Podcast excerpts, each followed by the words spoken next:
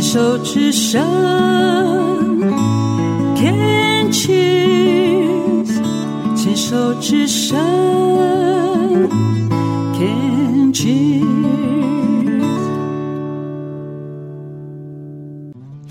寻找部落达人，走进部落，去感受部落的山林野趣，去发掘人文艺术，还有部落的美食。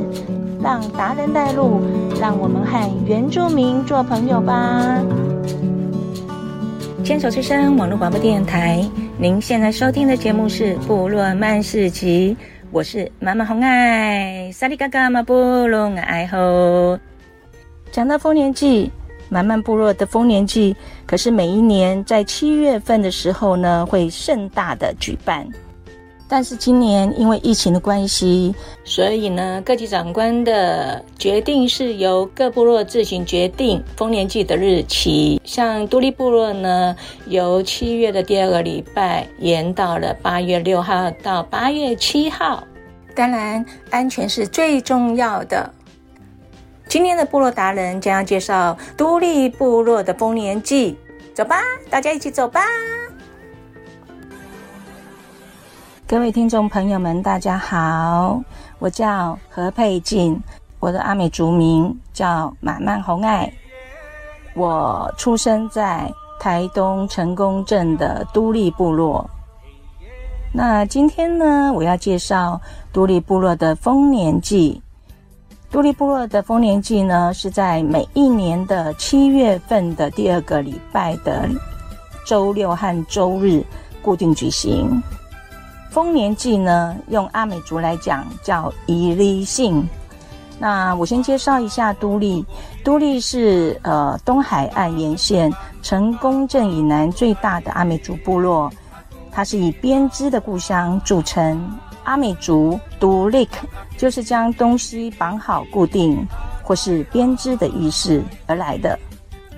那阿美族的年龄阶级制度是台湾所有原住民当中最具特色的，也是最严谨的社会制度。这个制度啊，就像军队的组织，或是把部落的男子全部纳入组织之中。好，我来介绍一下这个阶级制度。以东部的阿美族的年龄阶级呢，是由低阶到高阶，主要分为八个阶段哦。那第一阶呢，就叫巴嘎隆爱。巴嘎隆爱呢，它是年龄阶级当中呢最低阶级，这个阶级是属于少年、尚未成年的学习者。在上一阶叫嘎巴，这个阶级呢。代表着男子正式迈入了成年，他可以论及婚嫁哦。可是他还是要继续接受训练，并在丰年祭的时候啊执行服役的任务。那在嘎巴的上一阶级呢，叫米西宁爱，他主要的任务是负责逢年祭的膳食张罗、和贵宾的接待、和担任联络布达和执行命令。那再来就是米伦伦麦，它是主要呢掌管食物的分配。再来就是巴拉维赖和伊巴达赖和伊都嘎赖呢，大部分都是呢掌管就是类似总务的这样的一个工作内容。那最上一阶级就是呢伊斯菲赖，哇，这个呢是已经是退休了，是属于长老阶级。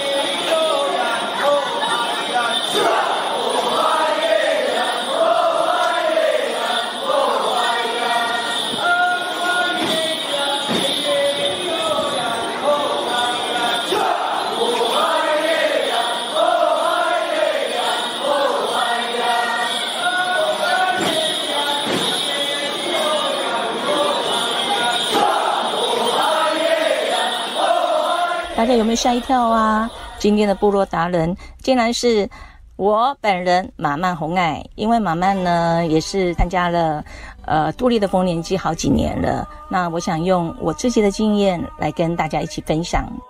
刚刚那首歌呢是都历部落的巴嘎隆爱所演唱的。巴嘎隆爱的年纪是介于在十二到十三岁左右。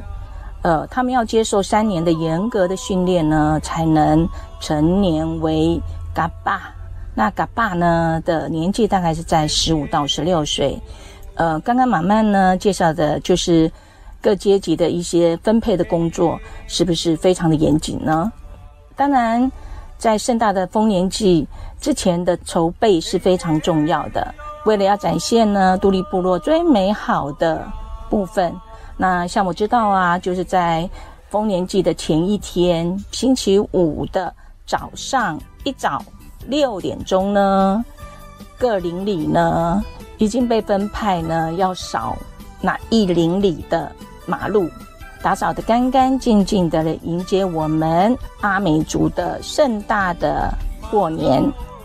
然后在礼拜五的晚上呢，各阶级的男子呢也会。派代表跟部落的头目和耆老们研讨这两天丰年祭的一些流程跟注意事项。星期六呢是丰年祭的第一天，一大清早呢，各部落的族人呢都盛装打扮来参加我们自己的新年。上午呢是由头目和其他贵宾来去做一个致辞。马漫觉得最有趣的就是，呃，部落的各邻里的比赛，那是安排在星期六的下午一点半开始。那由各邻里的族人呢组队参加，说是比赛啊，那其实应该算是友谊赛。慢慢记得有一年，然后我们这个十六龄呢，竟然得到最后一名。我们这些长辈啊。呃，也觉得很奇怪，因为我们参加的人数也非常的多，老老少少的。我甚至呢还打电话给评审单位，呃，问原因，然后评审单位都回我说，不要在意那个名次啊，那个名次是不重要的，因为大家的奖品都是一样的。我们虽然是最后一名啊，但是还是有奖品哦，是每一个人都拿到一包盐巴。满满也觉得好实在哦，这个邻里比赛。那主要呢是希望部落的老老少少都能全员参加。前年呢，我们十六龄啊得到了最后一名。为了谢耻，我们在去年的丰年祭呢，大家呢利用了闲余的时间努力练习，终于得到了第三名。哇，欢呼声！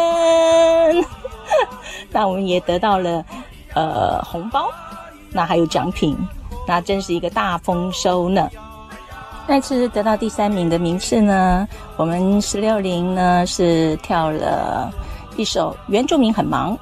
在跳舞的当中哦，也发生了很多事情。可是呢，我们临危不乱，终于得到了第三名，实在是实至名归。然后还有评审委员给我们非常高的评价哦。大家不要走开，在下一个单元，慢慢再继续介绍阿美族的丰年祭。